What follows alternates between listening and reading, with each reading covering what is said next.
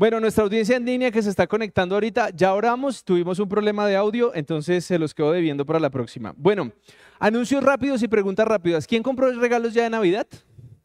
¿Ya compraron regalos de Navidad?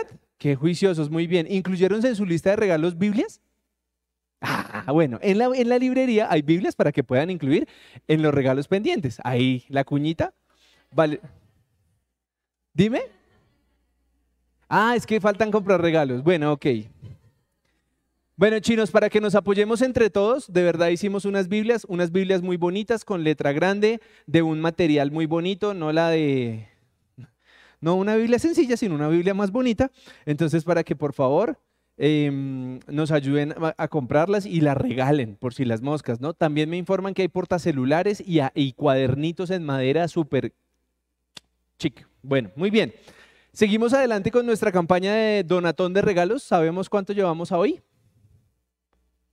No está la de tesorería por ahí, no me mandaron el dato, pero les aseguro que vamos avanzando, estoy seguro, confiando en el Señor. Ya di mis anuncios y ahora sí entremos en materia. Seguimos estudiando Colosenses y el, y el texto base de hoy es el capítulo 3 de Colosenses. Y a mí me pareció eh, que el mensaje de Colosenses es directo, ¿cierto? Porque muchos de nosotros llevamos en el cristianismo 10 años, 2 años, 3 años, 5 años, ¿sí? Eh, algunos han eh, se convirtieron, se fueron de turismo eh, al mundo, volvieron y van por su segunda temporada o su tercera temporada o su cuarta temporada. O sea, eso a mí no me escandaliza. Entonces, hablemos las cosas como son, ¿cierto? Pero yo quiero que hoy comencemos preguntándonos, ¿qué tanto nosotros hoy gastamos nuestras preocupaciones con las cosas terrenales? Entonces, ahí muchos de ustedes van a comenzar a decir, no, es que si no trabajo no como. Así debe ser. O sea, no se imagine que le voy a decir, ay, no, tranquilo, quédate en la casa, que te vamos a mantener. No, no voy a decir eso, ¿cierto? Tampoco te voy a decir, renuncia y dedícate al ministerio que te vamos a mantener. Tampoco, parásitos creo que no vamos a mantener en esta iglesia. Pero, em, perdón, lo dije, ya lo dije, lo siento. Lo que yo quiero que nosotros comencemos a mirar hoy es qué tanto las responsabilidades terrenales que tenemos hoy nos están quitando la paz. ¿Por qué, John? ¿A qué te refieres? Por ejemplo, eh, hoy tienes un hijo, tu hijo te está quitando la paz. Tu trabajo, esa, gran bendición que es tu trabajo, que yo sé que algunos hacen como, oh", eh, ¿te está quitando la paz? ¿Te está robando la paz? ¿Eres de los que te conectas a tu trabajo y te olvidaste que tienes familia, padres, hijos, eh, hermanos, que almuerzas, que vas al baño. ¿Sí? ¿Eso te está pasando en tu trabajo? Y les quiero hacer estas preguntas para que podamos entrar en materia y que nosotros eh, hoy revisemos qué tanto nosotros estamos preocupados por las cosas terrenales que hoy tenemos a cargo. Porque yo soy partidario de que somos un administrador. Y somos un administrador de talentos. Dios nos da unos talentos y tú defines qué haces con esos talentos. Hay algunos que los han multiplicado, hay otros que los tienen guardados y hay otros que todavía le tienen miedo a multiplicar sus talentos. Y entonces, en cambio de ocuparse de multiplicar sus talentos, de ser unos buenos administradores, están llenos de miedos y están llenos de, ay, pobrecito yo, que es que todo es muy difícil. Y han seguido creyéndose el cuento de que todo es imposible, de que yo no puedo progresar, de que yo no puedo avanzar, de que yo no puedo emprender, que este es un país con muchos impuestos, que este es un país con muchos ladrones, lo cual no es, no es mentira, pero la bendición de Dios nos permite que nosotros podamos, en medio de todas las circunstancias que hayan, nosotros podamos avanzar. ¿De acuerdo? Y ahí es donde yo quiero que hoy seamos así concretos y vamos por eso. Ahora, nuestra síntesis de nuestra serie, ¿sí? Eh, ¿Qué es lo que nosotros estamos buscando? Entender que nosotros hemos podido hacer muchas cosas humanamente, pero si nosotros no tenemos a Jesús en nuestra vida, no vamos para ningún lado, no le estamos pegando a nada, estamos esdivagando en, en, en, mar abierto, en donde si la tendencia de la moda va para allá, todos van para allá, y si va para acá, todos van para allá, y si todos van para allá, y no tenemos un norte claro, ¿cierto? Ahora, cuando yo hablo de Jesús y lo dejé claro en una enseñanza, no es que, ay, es que yo soy tan bueno, es que yo regalo mercados, es que yo mantengo a mi abuelito, yo mantengo a mi abuelita y por eso Jesús me ama. Ya hablamos que por obras no es el cuento. O sea, que porque usted se crea perfeccionista, que porque usted se crea eh, el mejor dador que haya, eso está bien que lo haga porque fuimos creados para hacer esas buenas obras, pero no significa que esas buenas obras sean nuestro único propósito y no significa que esas buenas obras te van a hacer un angelito y entonces vas a andar así como, um, no, no, eso no va a pasar, ¿de acuerdo? Esos son los dos mensajes claros que quiero resaltar hoy. Pero bueno, cuando yo hablo de que, mm, de que las cosas terrenales nos están consumiendo, quiero que lo miren de la siguiente manera. Si ustedes tuvieran un botoncito acá y oprimieran ese botoncito y le saliera aquí en pantalla, ¿qué tanto tiempo le gastan a sus cosas? Entonces voy a comenzar. Preocupaciones por mi salud, 20%. Preocupaciones por mis finanzas, 80%. ¡Plic! Se acabó el tiempo. Entonces, entonces yo quiero que usted haga ese ejercicio y me diga, ah, no, em, preocupación por desayunar, 5%, preocupación por almorzar, 5%, preocupación por comer, 5%, trabajo, 85%. ¡Plic! Se acabó el día. Yo quiero que tú te revises de esa manera muy práctica, porque ahora las aplicaciones de los celulares y los, estos celulares te dicen los tiempos en pantalla, ¿no? Entonces te dice, te has gastado 8 horas, 30 minutos en Facebook, revisando la vida de alguien que no te importa, pero revisándola. ¿De acuerdo? Entonces, cosas como esa es lo que yo quiero traer al práctico, ¿no? A lo, a lo real, ¿sí? ¿Por qué? ¿Por qué, John? ¿Usted por qué quiere comenzar por ahí? Porque es que mírenlo como comienza Colosenses, así al ocho espíritu. Colosenses 3.1.3 en nueva, uy, no me acuerdo qué versión traje, pero ya se los leo y ahí se los dicen. Ya que han resucitado con Cristo, busquen las cosas de arriba, donde está Cristo sentado a la derecha de Dios. Concentren su atención en las cosas de arriba, no en las de la tierra, pues ustedes han muerto y su vida está escondida con Cristo en Dios. Ese versículo yo creo que la mayoría ya lo ha escuchado, ¿cierto? Y entonces algunos dicen, es que yo vivo en el segundo piso y entonces yo estoy pendiente de lo que le pasa a mi vecino del que está arriba. No, no, ese no es, ese no es el ejercicio. Cuando dice aquí la palabra arriba, estamos hablando de las cosas eh, celestiales, de las cosas espirituales, de tu relación con Jesucristo, que tu relación con Dios, tu relación con el Espíritu Santo. ¿sí? Que algún día no vas a llegar con, con, un trasteo y una tarjeta black al cementerio. No, te van a llevar y vas a ir con los pies por delante como todos vamos a llegar al cementerio. ¿Cierto? Entonces, uno debería estar pensando, bueno, ¿y el día que yo llegue allá, qué? ¿Sí? Algunos entonces ya, yo ya compré un plan exequial que me van a llevar en una carroza BMW y me van a llevar mariachis y me van a colocar unos y le dije a un amigo que diera unas palabras el día que yo fallezca. Entonces, yo veo que hay gente que se ha tomado el tiempo hasta pensar en eso, pero llegan hasta ahí, o sea, hasta el borde, o sea, hasta cuando bajan el, el cajón o cuando empujan el cajón, alguna de las dos. Y de ahí para adelante, ¿qué sigue? Ah, no, yo me vengo aquí a jalarle los pies a mi esposa mientras tanto. No, papito, no, no, no, no crea, no crea, hasta que la muerte los separe. Hasta ahí nomás. Entonces, yo quiero que ustedes logren entender esto. Ahora, vamos a hablar prácticamente. En, la Biblia, en este pasaje que acabamos de leer, está la expresión resucitado. ¿Sí o no? ¿Sí está? Ya que han resucitado con Cristo. ¿Eso qué significa? Alguien que me quiera decir así como, eh, ¿qué significa ser resucitado? No todos que me abruman, ¿sí? A ver, por eso quise preguntarlo para poder explicarlo. En teoría, los que no nacimos en esa cuna perfecta de cristianismos en que intercedían desde la mañana y en cambio de tetero nos daban Biblia, es que esa no fue la vida de nosotros, sino que nacimos en el lindo y delicioso mundo de la cerveza, la parranda, los paseos, la llegada al otro día, las noviecitas y algunos otros otros libertinajes en los que nacimos la mayoría, ¿cierto? Cuando uno llega al cristianismo, pues a uno le pintan una nueva vida y uno hace como, uy, pero es que la pasaba tan bueno allá, en teoría. Y entonces cuando le dicen a usted, hermano, ya por favor no beba más, vea que no fume, vea que no vaya a esos lugares donde le dan picos y ni lo conocen. Mire que por favor deje de estarse endeudando. Y usted comienza como, uy, no, es que la pasabas como hasta bueno. Pero la teoría, eso significa un amén. eh, la teoría lo que nos está queriendo decir es que cuando tú elegiste el camino de Jesucristo, tú comenzaste a decirle a todas esas cosas, mira, muchas gracias, muy amable, muy gentil, ya, no me llames más, no me busques más, no voy a ir este viernes, etcétera, etcétera, etcétera, en el ejemplo de cada uno. Y ahí fue cuando en teoría tú moriste a ese viejo hombre. Ese viejo hombre que le fascinaba tener esos amiguitos que mandaban unos videos hasta divertidos que no se podían ver sino... ¿Sí?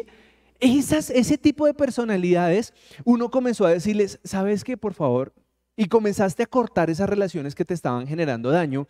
Y en teoría esa es la forma práctica de decir que tú moriste a ese viejo hombre. Entonces a los que nos gustaba andar con la mamá del prójimo en la boca, pues uno comenzó a qué? A, a, mm, mm, algunos todavía fallamos, yo soy de esos, entonces no crean que soy perfecto, pero en teoría, cuando nosotros decidimos cambiar, cuando nosotros decidimos dejar esos hábitos que traíamos y en los cuales fuimos muchas veces formados, y escúchese bien, muchos de nosotros fuimos fue formados, aprendimos por imitación de papá, mamá, hermanos mayores, tíos, primos. De ellos aprendimos. Y en ese momento esas familias, sin juzgarlas, eso era normal en las familias, ¿cierto? Yo recuerdo que en mi infancia yo veía a todos los adultos borrachos y uno decía, ¡bueh!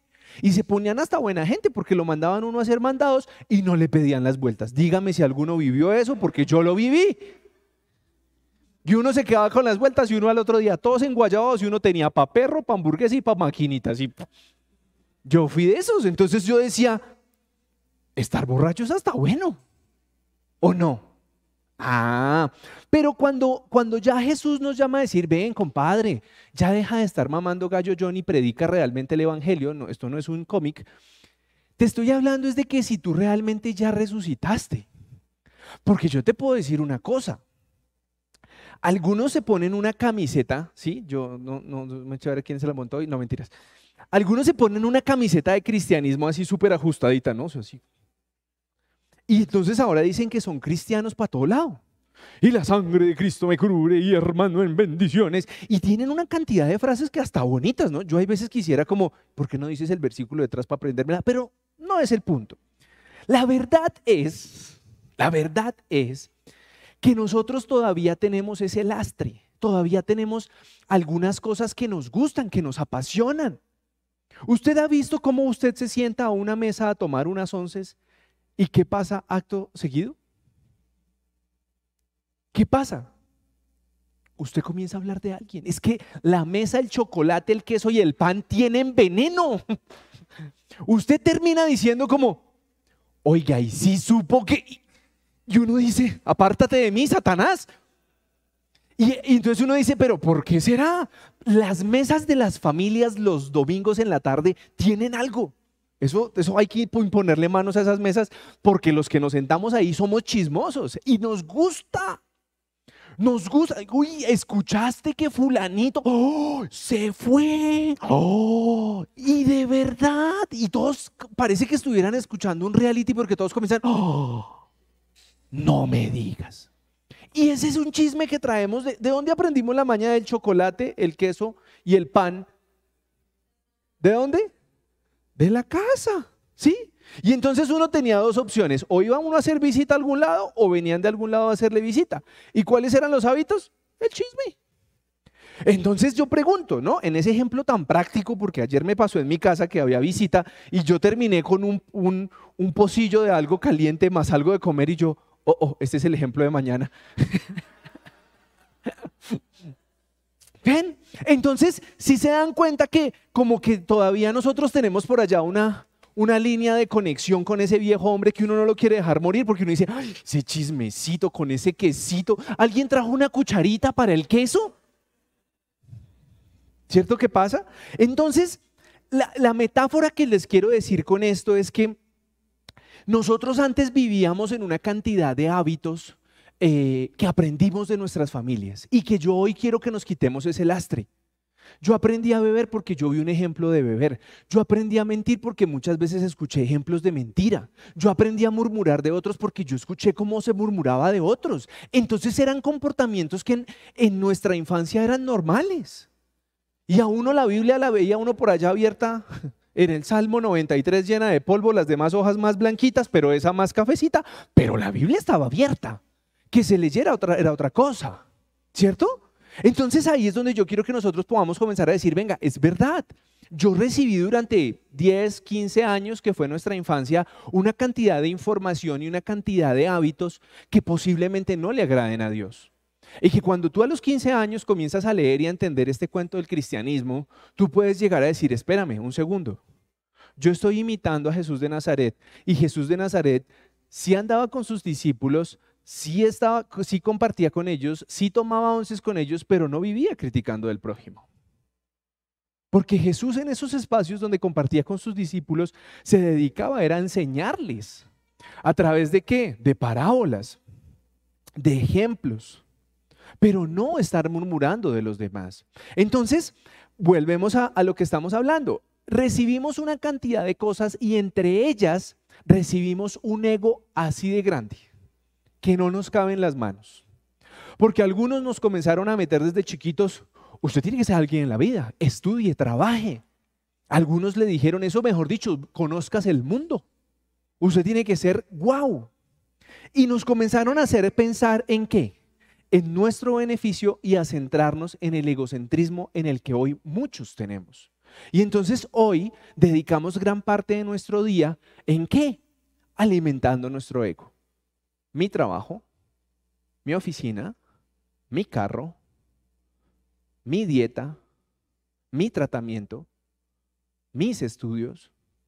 Y esa figura o ese hombre o mujer que creó Dios de ti ¿dónde está comenzando a hacer cosas diferentes?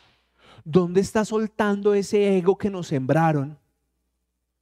Y está comenzando a decir, ven, yo tengo un hermano que está en necesidad, yo tengo un hermano que se puede estar suicidando esta semana, yo tengo una persona que está sola, que no tiene con quién hablar. ¿Dónde está quedando ese cristiano que tiene un llamado cuando en su nevera se están pudriendo las cosas en la comida y en la calle hay gente con banderas rojas que tiene hambre. ¿Dónde está quedando ese cristiano? Y ahí es donde nosotros tenemos que comenzar de la forma práctica, porque todo el mundo se escucha eso muy espiritual. No pensemos en las cosas de arriba. Y entonces se cierran los ojos y levantan las manos y levantan la cabeza y uno no sabe si es que está mirando el vecino o qué. Porque es que realmente lo que yo les decía, ¿se acuerdan mi ejemplo de las gafas oscuras? Que uno ve a los hermanos en necesidad y... ¿Hambre? ¿Qué es hambre? Yo no como eso, yo no quiero eso, a mí no me gusta eso, a mí eso me hace daño.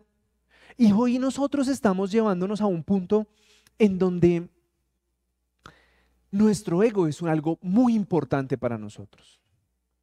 Hoy las redes sociales nos permiten ver cómo las personas se ofenden más porque divulguen una noticia falta de ellos que por, por una, un error real. Si tú pones en una red social y estás hablando mal de alguien, esa persona se ofende, te quiere bloquear, te quiere em, destruir, porque nosotros estamos construyendo un ego cuando nosotros estamos fijándonos solo en nuestras cosas. Y lo que nosotros debemos apuntarle aquí es a que nosotros podamos salir de ese ego. No, yo, es que yo estoy estudiando mi posgrado, mi maestría, mi doctorado. Sí, sí. Vas a llegar a la NASA, ya se los puse como ejemplo hace 20 días. Un día vas a llegar, ya llegué a la NASA y cuando estés parado en la NASA vas a decir, ¿ahora, ¿y ahora qué? ¿Ahora qué hago?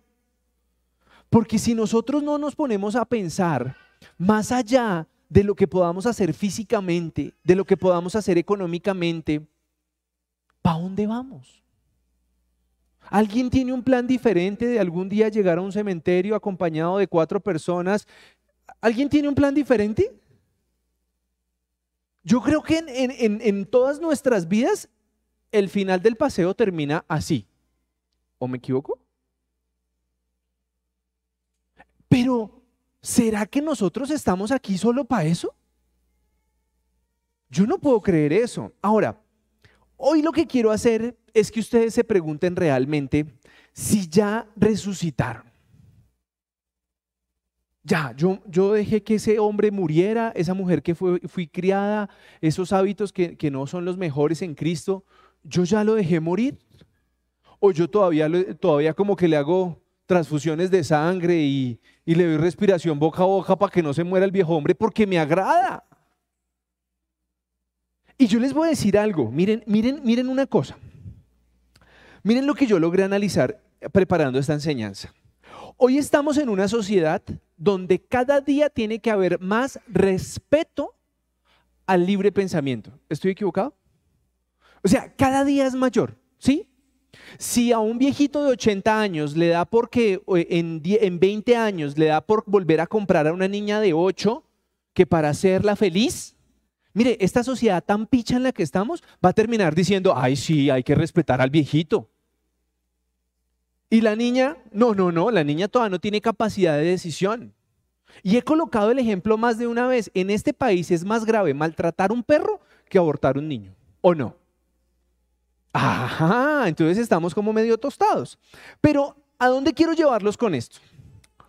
Esta semana me senté a almorzar con un hombre y me dice, yo, yo soy muy fuerte en la casa. Entonces yo le dije, parcero, eh, pilas porque porque el exceso de dureza con los niños los va a llevar a la mentira, los va a llevar a que, a detengan miedo y no respeto.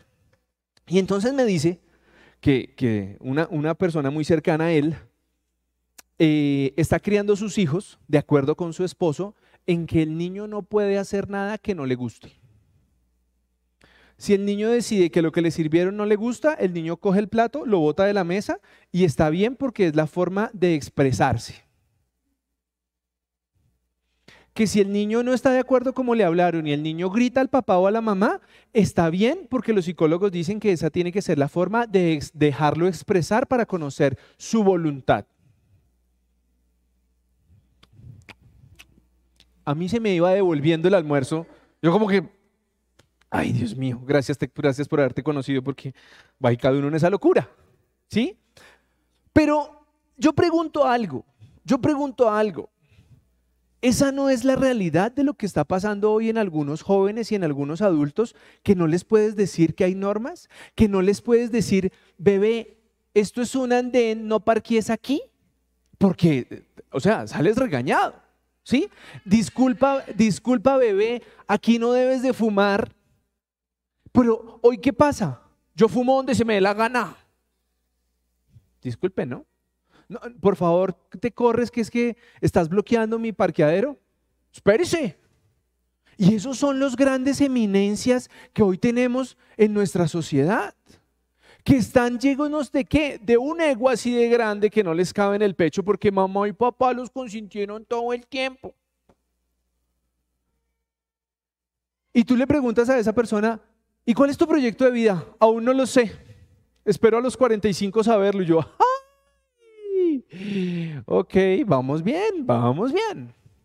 Pero ya que les logré dar el contexto de lo que está pasando, de lo que nos está sucediendo, el gran interrogante para no desviarme más es, ese viejo hombre, ¿ya murió? ¿Esos, esos viejos hábitos con los que llegué al cristianismo ya murieron en mí? ¿O todavía los tengo ahí como, dándole oxígeno para que no se muera. Porque la verdad, ese viejo hombre nos gusta. Algunos nos identificamos con las, con las cualidades de ese viejo hombre. Ese viejo hombre que se paraba y dio un grito, callaba a todo el mundo. Ese viejo hombre hay veces todavía gusta. Esa, hombre, esa mujer que dijo a mí no me la va a montar nadie, entonces yo le contesto al bid y al bide y como es blanco, píntemelo negro, yo se lo vuelvo amarillo. ¿Eso es de quién? ¿De Jesucristo o del viejo hombre? Del viejo hombre. Entonces, ¿será que nosotros realmente ya resucitamos? ¿O será que todavía tenemos ahí un mix entre esta sí murió, esta no murió? Y esa es la verdad. Hoy el pueblo cristiano está en un mix. John, ¿qué nos quieres decir? Sí, que somos conversos a conveniencia. Repítelo, conversos a conveniencia. Hay algunas cosas que uno dice, sí, en esto sí me convierto porque, uy, no, tenaz, uy, fo. Pero hay otras cosas que nos gustan. Y la realidad es que nosotros deberíamos de estar adoptando una nueva vida. Nuestra forma de pensar, nuestra forma de hablar, nuestra forma de construir en pareja. Nuestra forma de relacionarnos con las personas debería ser diferente. Nosotros deberíamos de estar teniendo un propósito diferente en nuestra vida.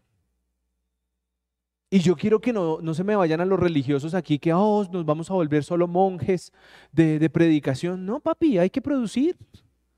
Yo estoy feliz con lo que le está pasando a Dante Gebel. Dante Gebel se volvió un, un periodista de CNN y está llevando a la gente, está llevando a la gente, a las personas más famosas, a un set de grabación. Les está haciendo entrevista y él está haciendo relaciones directas con testimonio. Y lo decía en su última prédica, la gente luego me llama y me busca que le hable más de lo que yo hago, pero que yo no tuve que abordarlo. Y hoy estamos pensando que es que el propósito, como nos lo vendieron algunos, es comenzar a, volvernos fastidiosos y a coger a bibliazos a todo el mundo, decirle, conviértase rata inmunda. Eso no es. Porque cuando tú le dices a una persona que, que, que fuchi, que rata inmunda, pues la persona está diciendo, ¿y con ese amor quiere que me convierta? ¿Para que me vuelva uno como usted y andar persiguiendo a todas las personas que cometen errores? No quiero. Lo que pasa es que poquitos son capaces de decírtelo, pero la verdad es que no quieren hacerlo. Cuando te ven molesto, cuando te ven de mal genio, cuando te ven peleando, ¿qué te dicen? Uy, sí, quiero ser como tú, lindo cristianista. No, la gente dice, no me quiero parecer a él. Y ahí es donde nosotros tenemos que estar mirando si realmente cuál es la opinión que más nos está valiendo a nosotros. La opinión de esas personas que, hoy nos, que nos criaron un día o la opinión de Dios en lo que tú estás haciendo. Cuando tú llegas a tu casa, voy a decir que por lo menos cierras tus ojos, descansas, eh, haces una oración diciendo que gracias. ¿Tú, ¿Tú, te has preguntado si te pusieran así un indicador, si, si Dios está de acuerdo contigo con el día que hiciste, ¿en qué color te queda? ¿En rojito, amarillo, verdecito? ¿Sí? O, o al contrario, llegué cansado esta mañana. Y la verdad es que nosotros en este cristianismo tan light, lo que ha pasado es que las personas ya, ya no les importa la opinión de Dios que pueda tener sobre ti, porque como no lo escuchas a diario, no estás a voz que dice, levántate. No, no está. Sí, ahora te pones el celular o la alarma o tu esposa te codea, alguna de las dos, pero, pero es tan difícil llegar a escuchar a Dios. Es tan difícil lograr en estos afanes poder decir voy a leer media hora hoy tranquilo, sin ningún afán.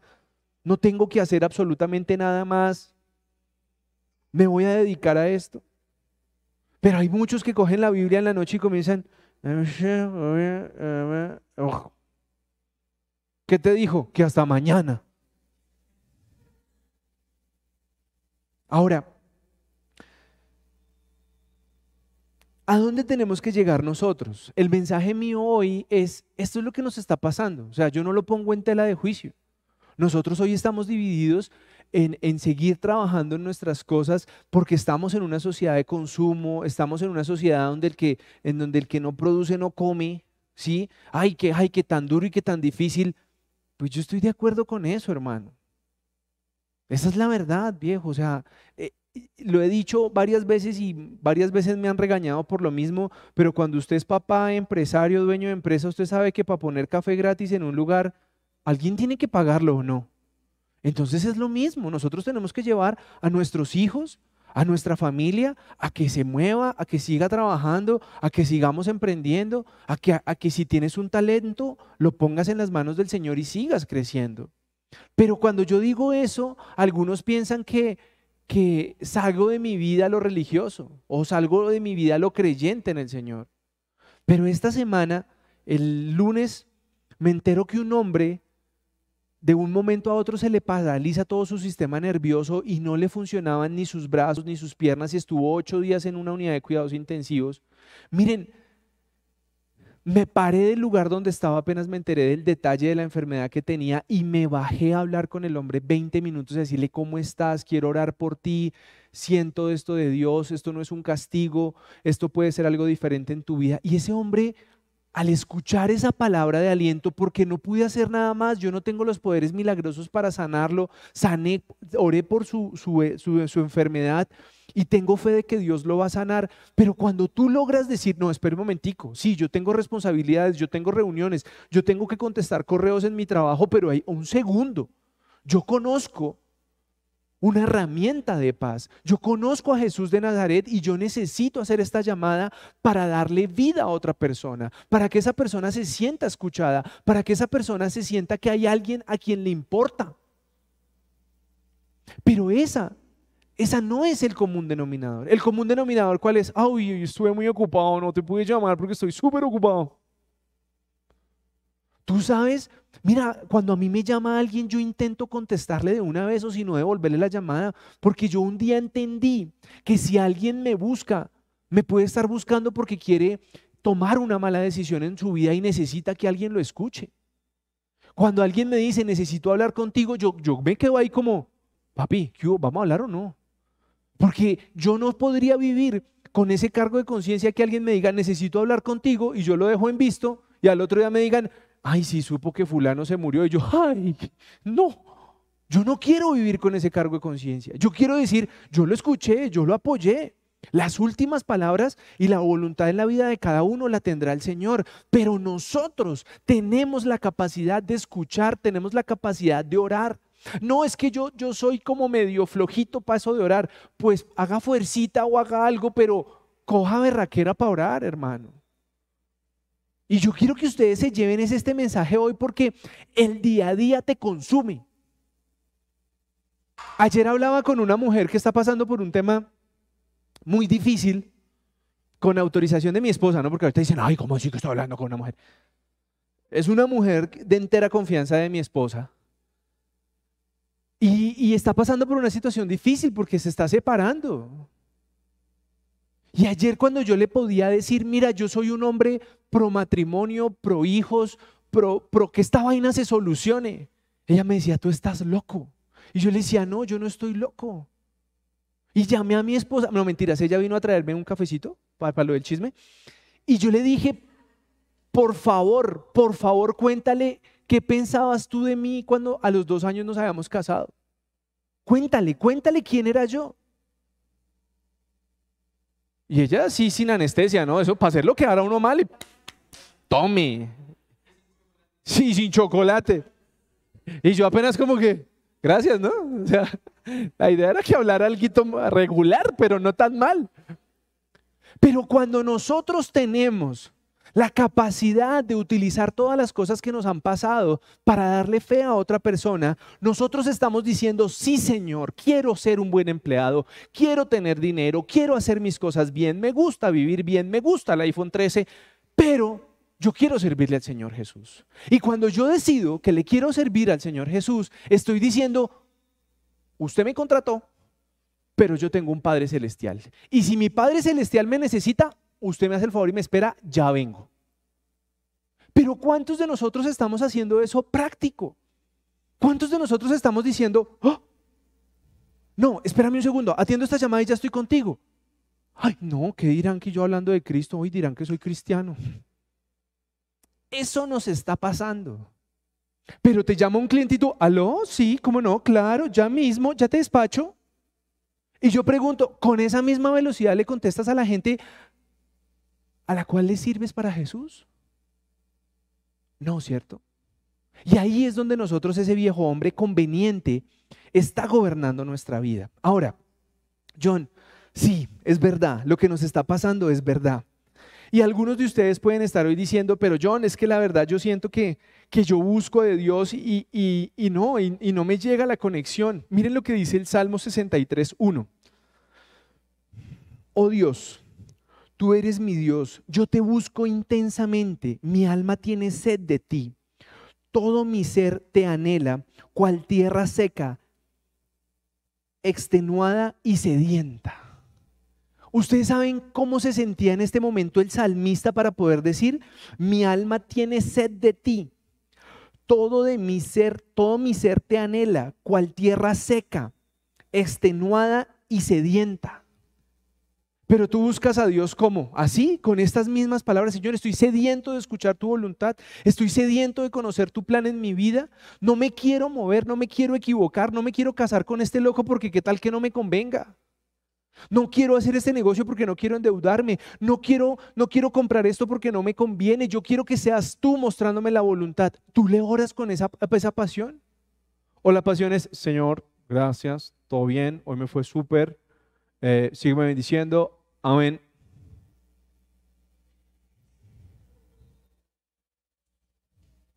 Ah, y que mañana no se caiga el internet. Es la verdad, locos, es la verdad. Cuando tú sientes ese anhelo de poder dar una palabra de fe, yo no te estoy diciendo, bueno, si Dios quiere te usaría y, tú podrías hacer milagros, pero si lo único para lo que Dios te tiene destinado es para darle fe a una persona que está en un proceso que tú ya conoces y que tú ya sabes que Dios se puede glorificar, ¿por qué no abres esa boquita? ¿Por qué tienes que decir, no, yo tengo que mostrarme perfecto ante todos mis amigos de la U? A mí me vale cinco, hermano. Todos mis ex compañeros de universidad, eh, compañeros de trabajo, saben que soy cristiano. Y esta semana se me hinchó el corazón así de felicidad porque uno de ellos dijo, y díganle a Yahweh que ore. y yo, por lo menos lo tienen a uno en cuenta. Pero yo te pregunto, cuando en tu trabajo hay un problema, ¿a quién le piden la oración? ¿No deberíamos de estar en el mismo sintonía? En que si a mí en mi trabajo me piden oración, a ti en tu trabajo te deberían de pedir la oración a ti. O apenas ven que tú vas a salir a almorzar, todo el mundo comienza y le corren al cristiano por lo religioso. Eso pasa, ¿o no? Ah. Porque, uy, no, esto es del diablo ir a comer carne. Uy, eso es del diablo. Y por dentro el religioso ese no tiene para pagar ese restaurante, no lo tiene, pero prefiere decir que eso es del diablo entrar a esos restaurantes horribles. Esa es la verdad, locos. Y yo hoy quiero que, ya voy a terminar, se los prometo. Ay, se bloqueó esta vaina. Ahora, miren, miren esto tan bonito. Si nosotros creemos que, que el buscar a Dios es venir a la iglesia, es escuchar una prédica o es poner un audio. ¿Será que realmente es eso, amigos? ¿Sí o no que no? Así como escuchamos a, Redimidos, a Alex Campos, eh, a algunos les gusta Farruco también. No voy a decir que no. Eso es lo mismo, locos. O sea, como si tú pones una música, pero cuando tú encuentras un lugar en donde, yo no sé si ustedes sintieron la alabanza de ahorita, la última alabanza de ahorita, todos estaban conectados, qué rico, y tenemos balones, bullas, gritos atrás, pero aquí, aquí, nuestra alma inmediatamente comenzó, me estoy recargando.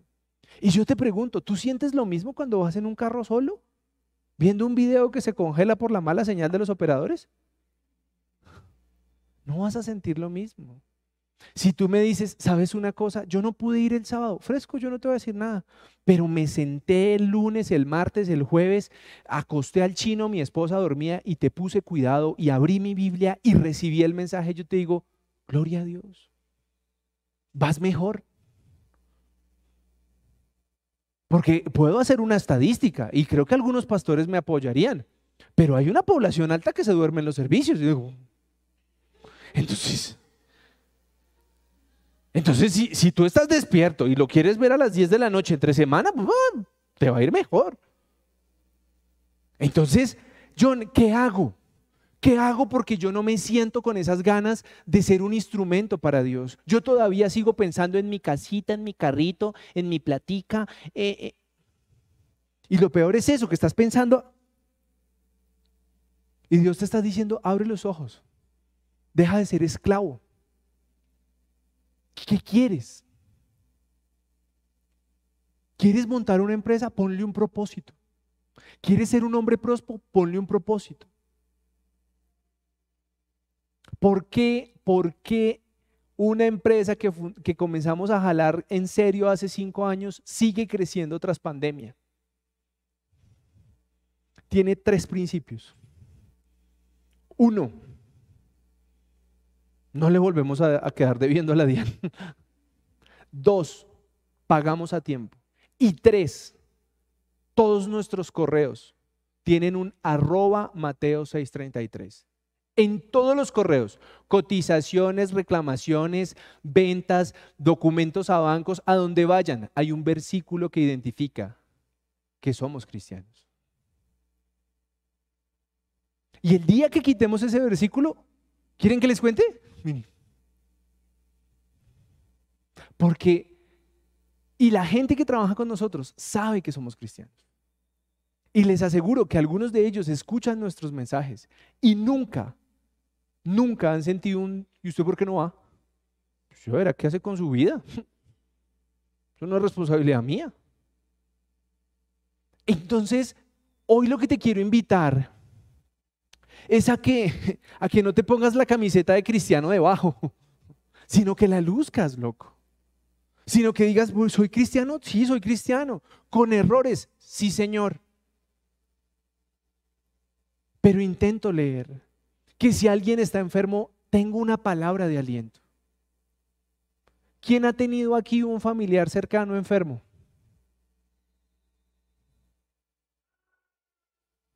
¿Sí o no? Todos. Entonces, ¿por qué nosotros no podemos hablar con alguien que tiene un familiar enfermo cercano? Es que no sé qué decirle. ¿Seguro? El tema es que no nos queremos incomodar. El tema es que muchas veces decimos como, ay no, no, ¿qué tal que le coja la llamadera? ¿Qué tal que le dé por llamarme yo viendo la serie? No es que se me, me, atraso en la serie que estoy viendo con mi esposo. Es que nosotros también vemos series, entonces por si las moscas. Entonces, ¿cómo vamos a regresar y cómo vamos a, a volver a encauzarnos, a que somos un cristiano, a que tenemos que dejar que esos malos hábitos de nosotros cambien realmente y que podamos ser resucitados en Cristo. Miren, tres cosas muy básicas, y yo creo que son las cosas más básicas que tiene el cristianismo. Uno, la oración. ¿La qué? La oración. Si tú dejas de orar, miren, mi esposa enferma y todo, pero oramos. Cuando estuvo más enferma, yo creo que más orábamos. Yo, ahí, ahí, ahí. ¿Y por qué? Salmo 145, 18. El Señor está cerca de quienes lo invocan, de quienes lo invocan de verdad. Viviana sabe cuál es una oración mía, términos generales, y una oración mía con refuerzo avanzado Max Pro Ultra.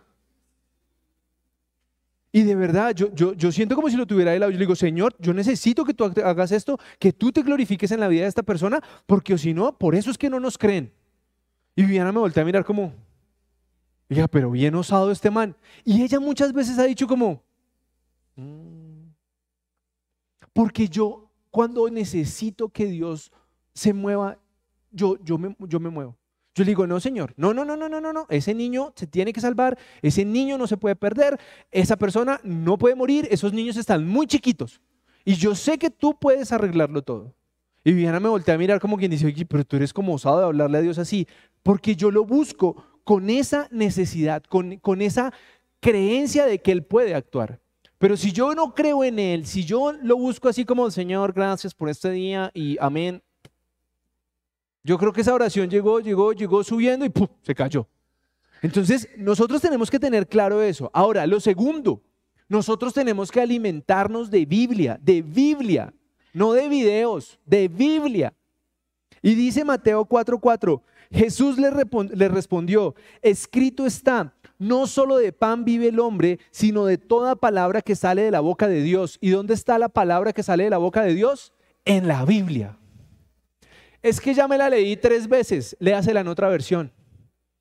Ay, ¿cómo así? Sí, ya se la sabe en Reina Valera, vaya traducción lenguaje actual. Ay, sí, ¿se puede? Pues sí, mijo. ¿O qué? Ay, no, yo ya me lo sé, ya me la sé. No, no la sabemos. Hay veces que un versículo cambia nuestra vida de nuevo. Hay veces que uno lee un versículo y dice, oiga, yo ya había leído esto. Yo he tenido que ir a las versiones que he leído contra la que estoy leyendo y digo, oiga, pero acá no me decía todo esto. Pero si nosotros no vamos a ese punto, no vamos para ningún lado. ¿Y saben dónde está? ¿Dónde está y por qué se está pagando el cristianismo a nivel mundial? Por esta parte. Congregarnos, hacer iglesia. Y ahí va. Hechos 2, versículos 42 al 47. Y está hablando, se mantenían firmes en las enseñanzas de los apóstoles, en la comunión, en el partimiento del pan y en la oración. ¿Se mantenían qué? Firmes. Todos estaban asombrados por los muchos prodigios y señales que recibían los apóstoles. Todos los creyentes estaban juntos y tenían todo en común. Vendían sus propiedades y posesiones y compartían sus bienes entre, entre sí según la necesidad de cada uno. Asterisco después les explico eso. No dejaban de reunirse, escuchen bien, no lo digo yo, lo dice la Biblia. No dejaban de reunirse en el templo ni un solo día. Aquí son dos, al, dos a la semana y como que oh, hoy estoy lejos, check, no voy. Ay, hoy me cogió un aguacero, check, no voy. Pero aquí dice, no dejaban de reunirse en el templo ni un solo día. De casa en casa compartían el pan y compartían la comida con alegría y con generosidad. Alabando a Dios, disfrutando de la emoción general del pueblo y cada día el Señor añadía al grupo los que iban siendo salvos. Entonces yo pregunto, ¿saben por qué Hoy los cristianos se volvieron light, porque a Satanás le conviene tener a los cristianos separados, como islas que no tengan fuerza. Pero ¿qué pasa? Si yo les digo a ustedes que vamos a comenzar a orar 15 minutos antes del servicio, ¿vienen? Yo sé que muchos vendrían y poco a poco se nos irían añadiendo muchos. Y yo tengo que reconocer que uno de los milagros, fuera el de mi hijo que me, que me convirtió a mí, es un día que me, diagnosticaron un espolón en el talón derecho. Y yo duré cojeando tres meses porque era un espolón, es un pedazo de hueso que va saliendo hacia allá. Y, y cuando uno es gordito, gordito, re gordito, pues eso le duele más. Y ya uno comenzaba a cojear. Y en una intercesión me preguntaron, ¿tienes un motivo de oración? Y yo dije, tengo un espolón en el, en el pie derecho. Y no me duele. ¿Y qué te hicieron? ¿Te lo pulieron? ¿Te operaron? No. Dios me sanó. Y yo creo en eso. Cuando a mí alguien me dice estoy enfermo, yo te digo, oremos. Pero si tú no crees, si tú estás como, ¿será? Ay, eso mejor veamos una serie. No vamos para ningún lado. Ahora, yo quiero que hoy nosotros tengamos claro que nuestro objetivo es fijar la mirada en Jesús. Y, y, cuando yo les digo fijar la mirada en Jesús es porque yo hasta puedo ser un mal ejemplo de pastor, por mi forma de hablar, por mi forma de burlarle a las personas. El único ejemplo real que tenemos es Jesús de Nazaret. Pero muchos de nosotros pusimos el ojo en un humano. Y los invito a que ustedes tengan la mirada es realmente en Dios, en Jesús. Porque es que Él fue el que iba para un madero cargando una cruz y se iba quejando. No. Pero nosotros se nos descuadra algo como queremos e inmediatamente prendemos el radio. Ay, pero es que esta vida, todo lo que me toca a mí,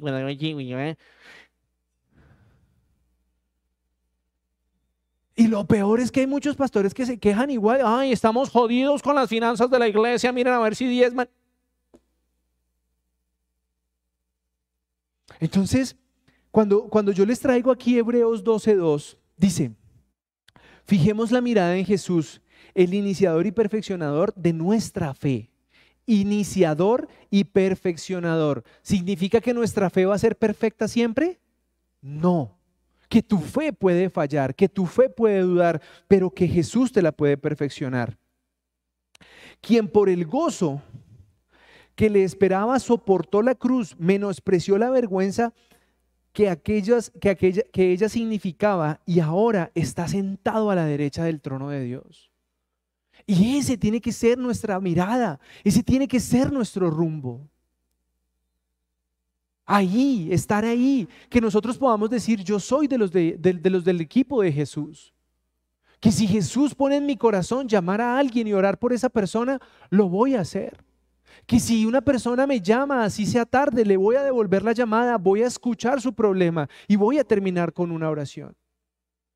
Pero si tú quieres ser de los cristianos que va a la iglesia y que salta y que aplaude, pero no quieres incomodarte por otro hermano, viejo, eso no es cristianismo, eso es un club. El cristianismo real tiene que llegar a que tú te puedas incomodar por alguien. Les he dicho cientos de veces, vean cuarto de guerra. Vean cuarto de guerra, pídanle al Señor, clamen al Señor una persona a la que tú puedas ser guía. Ay, no, es que me, me, trajo, a, me trajo a, a, mi cuñado y yo, yo no quiero a mi cuñado. Toda persona que Dios ha puesto en mi vida, yo así como la he tomado, le he dicho, Señor, y toma tú el control. Que no quieras que me meta más en su vida, toma tú el control porque yo no quiero hostigar a la gente. Pero cuando a mí alguien me llama, yo ahí estoy. Pero tú estás en esa misma situación. Tú estás en ese mismo punto de querer decir que rico, que rico, hoy hablé con alguien, ojalá le haya servido. Que al otro día le pongas un texto, ¿cómo sigue tu situación? ¿Cómo te fue? Pero hoy no estamos en ese track. Y algunos dirán, yo no he podido conocer a Dios. Yo no sé quién es Dios en mi vida. Ahí les traigo. Isaías 65.1. Me di a conocer a los que no preguntaban por mí. Dejé que me hallaran los que no me buscaban. A una nación que no me invocaba mi nombre, le dije, aquí estoy. Y yo te pregunto, ¿en dónde estás tú? Entre los que realmente quieren incomodarse por otro en ese que definitivamente ya enterró a ese viejo hombre, el que quiere resucitar en Cristo, el que quiere que si una persona está enferma te vas a parar de tu casa, vas a salir a las 10 de la noche de tu casa a ir a orar por otra persona, o vas a seguir en ese comité de aplausos en donde todo, sí, Cristo vive. Cristo vive en dónde?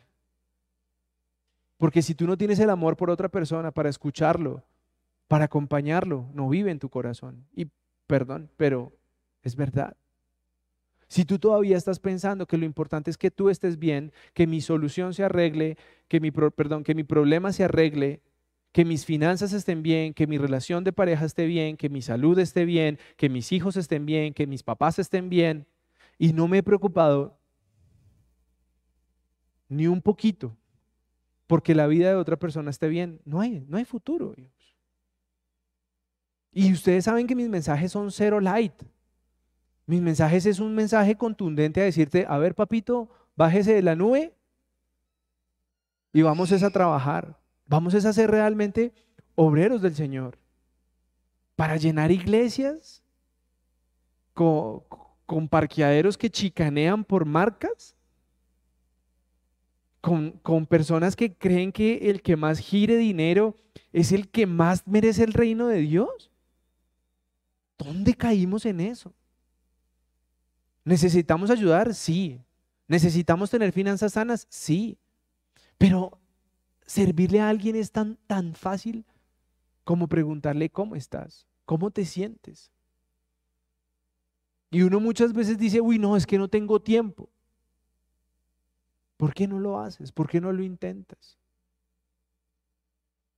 Hay tantas personas que han muerto con este virus y nos hemos vuelto, en este país nos hemos vuelto tan insensibles, pero tan insensibles que, ah, se murió de COVID.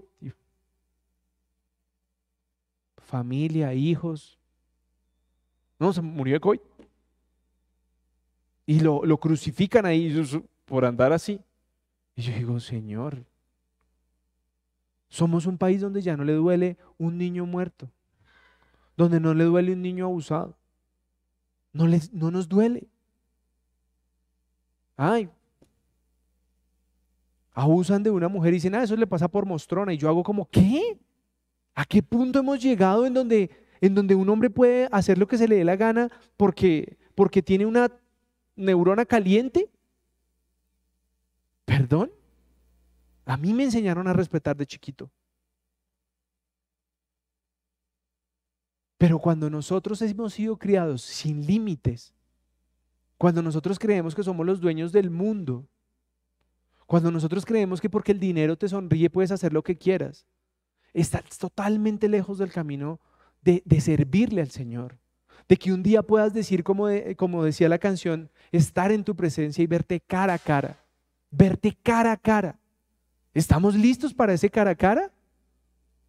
O vamos a llegar así como en, la fila y decir, no, siga usted, no, usted primero, no, siga, siga.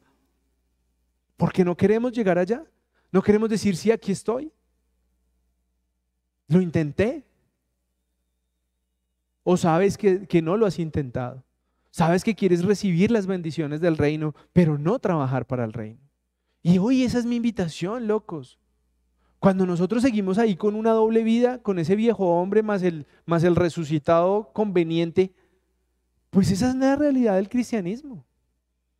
Congregarse no, ¿para qué? Pero ¿por qué los días sin IVA y los de Black Friday, los supermercados hay filas? o sea, yo veo más filas en los supermercados de Black Friday y Ciudad de IVA que en las iglesias. ¿Y luego es que allá no va el virus o qué? Ah, no, es que el virus sabe que es día sin IVA y Black Friday y por eso allá no va. Eso fue sarcasmos porque si no ahorita me crucifican.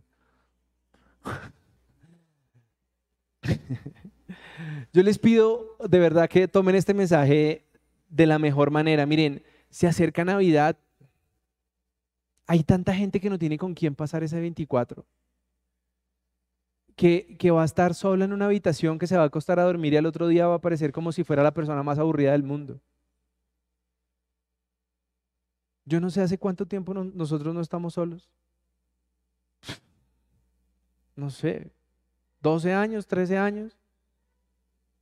Sí. Y el que esté aburrido, pues digan, hermano, ya, ya llega. Por mal que le vaya, le van a dar ensalada fría y un pedacito de carne. Algo le damos. ¿Ah?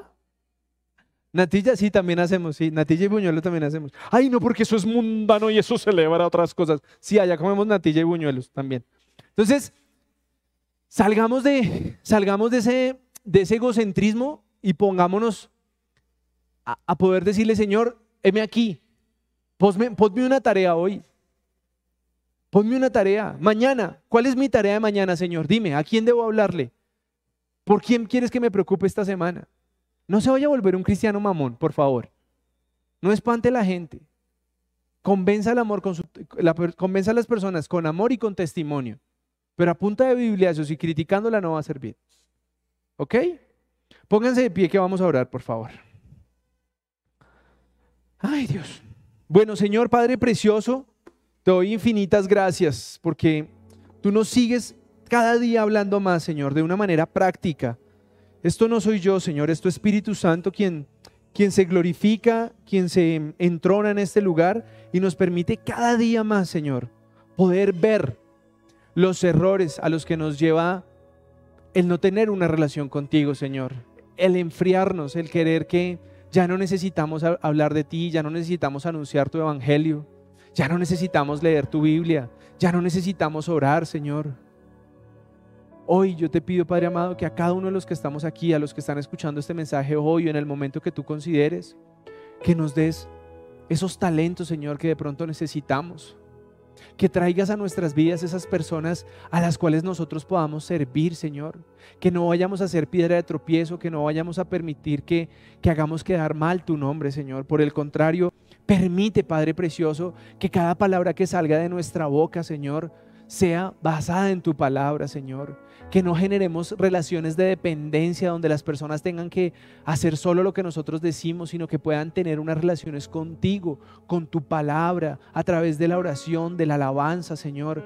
Permítenos que podamos ser ejemplo y guía para otras personas, Señor, que que no han logrado encontrar su rumbo, Señor, que aunque tienen todo, no tienen nada, que están llenos de tristeza, de amargura, de soledad, Señor que están inmersos en una depresión tenaz, en donde el alcohol está reinando sus vidas, en donde el desfilar de cama en cama, Señor, es la única búsqueda de placer, pero todos los días al despertar el vacío es mayor. Permítenos estar ahí en la vida de esas personas. Permite, papito Dios, que nosotros podamos pensar un poquito más allá de nuestra comodidad, de nuestros bienes, de nuestras cosas, Señor. Lo haremos también para dar testimonio, seremos buenos empleados, seremos buenos empresarios, pagaremos nuestros impuestos, pagaremos a tiempo, no le deberemos a nadie, Señor. Pero permite, Padre Precioso, que nuestro corazón también se mueva hacia esa persona que de pronto lo tiene todo, pero no tiene con quién hablar tiene carra, casas, carros, dinero, pero no tiene alguien que lo pueda orientar, no tiene alguien que, que pueda hacer una oración por él, Señor. Úsanos a cada uno de nosotros. Sé, Padre amado, que no somos perfectos. Sé, Padre precioso, que muchos de nosotros, incluyéndome, creo que soy el que más errores cometo aquí, Señor. Pero síguenos usando, Señor. Permítenos seguir siendo afortunados y privilegiados para poder anunciar tu palabra, Señor. Que lo hagamos con un testimonio claro, Señor. Que no queramos eh, desquitarnos con las personas que tú nos permites tener en nuestro camino. Gracias por cada persona con la que nos permites hablar, Señor. Y hoy, Señor, de manera especial ponemos a todos los que están enfermitos, Señor, todos los que están pasando por una enfermedad difícil, todos los que tienen un diagnóstico de cáncer, todos los que tienen un diagnóstico de parálisis en su sistema nervioso, Señor. Hoy los ponemos en tus preciosas manos, Papito Dios que seamos cristianos humildes, Señor, que podamos aceptar que la gente está lastimada, que la gente, hasta por nosotros mismos, esas personas pueden estar lastimadas, Señor, y por eso no quieren escucharnos, por eso no quieren entender lo que está pasando en sus vidas, precioso Rey. Toma tú el control, papito, y permite que cada palabra que salga de nuestra boca sea para edificar, para construir, Señor. Permite que las personas que lleguen a nuestras vidas, Señor, nosotros podamos ser testimonio en ellos, que podamos hablarle con vida, Señor, que nuestra fe, papito Dios, sea aumentada para que podamos estar con el que sufre, Señor, y no solo en la casa del banquete, no solo en la casa de la fiesta, no solo en la casa de la comodidad, sino también en aquellos que hoy están pasando una situación difícil, Señor. Hoy te pido, Padre Precioso, que te glorifiques en esos hogares que que se están separando, Señor. Permite que tu Espíritu Santo pueda ablandar esos corazones, que puedan llegar a puntos de acuerdo, a que puedan comprometerse, Señor, a que cada uno pueda cambiar. Te doy gracias, Papito Dios, por los hogares que están aquí representados, que van bien. Gracias por nuestros hijos. Gracias por el diálogo que has instaurado en nosotros. Gracias porque te necesitamos, Señor. Llevamos dos años luchando con esta pandemia o más y todavía queremos congregarnos, todavía queremos escuchar de tu palabra. Gracias, papito Dios, porque podríamos estar en la virtualidad, podríamos estar en la comodidad de nuestra casa, Señor, escuchando un mensaje.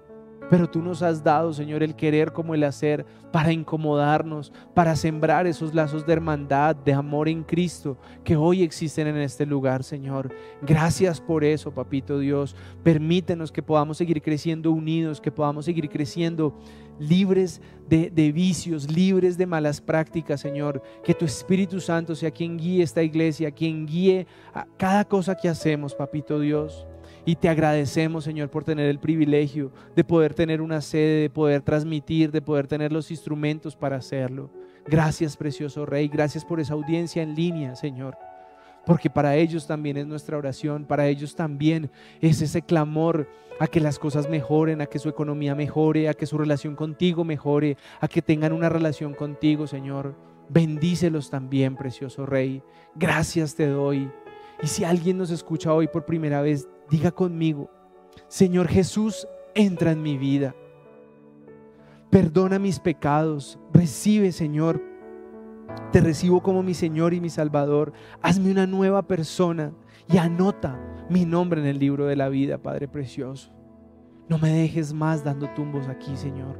No permitas que se me pasen los años. No permitas que sigamos avanzando teniendo menos tiempo, Señor, sin poder cumplir nuestro propósito aquí, Señor. Permite, Padre amado, que hagamos cosas que nos gusten, que hagamos cosas que nos llenen de pasión, que las hagamos con excelencia, pero que nunca dejemos de lado el poder anunciar tu palabra, el poder ser hijos tuyos, el poder proclamar un evangelio, papito Dios. Gracias te damos por cada personita que nos apoya, Señor. Gracias por esas finanzas de este lugar, Señor. Gracias por cada arriendo que podemos pagar, por cada servicio que podemos pagar, por cada ayuda que podemos dar, Señor. Gracias y toda la gloria y toda la honra es para ti, Señor. Ponemos esta semana, Señor. Ponemos el mes ya de diciembre en tus preciosas manos, Señor. Muchos, Señor, han tenido años difíciles, pero te pedimos tu bendición. Que las ventas, que los cobros, y que los pagos, Señor, sean guiados de tu preciosa mano. Permite que cada uno de nosotros, en nuestras finanzas, en nuestro trabajo, en los negocios, en las deudas que podemos llegar a tener, Señor, veamos tu mano preciosa glorificándose y teniendo la provisión en nuestra casa, Señor, para que nuestros hijos un día tengan cada día más fe y gratitud en ti, Señor. Un país como Estados Unidos, Señor, celebra el Día de Acción de Gracias, que es algo casi que tuyo, Señor es ese corazón agradecido que todos debemos tener, Señor. Pero muchas veces, Papito Dios, nuestra alacena está llena, nuestra nevera está llena, nuestro estómago está lleno, Señor, y se nos dificulta dar gracias, Padre. Hoy te agradecemos por las finanzas de cada uno de nosotros. Te pedimos que bendigas, que santifiques, que multipliques cada ayuda que recibimos, Señor. Gracias a nuestra audiencia en línea que comienza a ayudarnos. Gracias a todos los que están aquí, Señor, que también nos ayudan. Bendice sus familias, bendice sus economías. Hazlos, hazlos hombres y mujeres prósperos, Señor, para exaltar tu nombre, Señor, no para vanagloriarnos en, en talentos, Señor, que, de los cuales solo somos administradores. Papito Dios, hoy descansamos en ti, Señor, ponemos el regreso a casa en tus preciosas manos, seguros, Padre amado, que somos diferentes, porque hoy se nos ha quitado otra venda, Señor, hoy se nos ha quitado otro velo que se nos, instauró la sociedad. Hoy tú nos has dicho, mis hijos deben de ser diferentes. Y yo hoy te digo, Padre, yo quiero ser tu hijo y quiero servirte en lo que tú necesites, Padre amado. Y la invitación está abierta para todos ustedes que decidan servirle al Señor Jesús. No me sirvan a mí, no me ayuden a mí. Háganlo por ayudar a Jesús de Nazaret que un día murió por ti en un madero. Y la gente tiene derecho a conocer esta verdad. Gracias Padre Precioso. Todo lo hemos pedido y orado en el nombre de Jesús. Amén y amén. Bueno, Dios los bendiga, nuestra audiencia en línea, pórtense juiciosos y los que estamos aquí, que comience la rumba. Chao, feliz semana.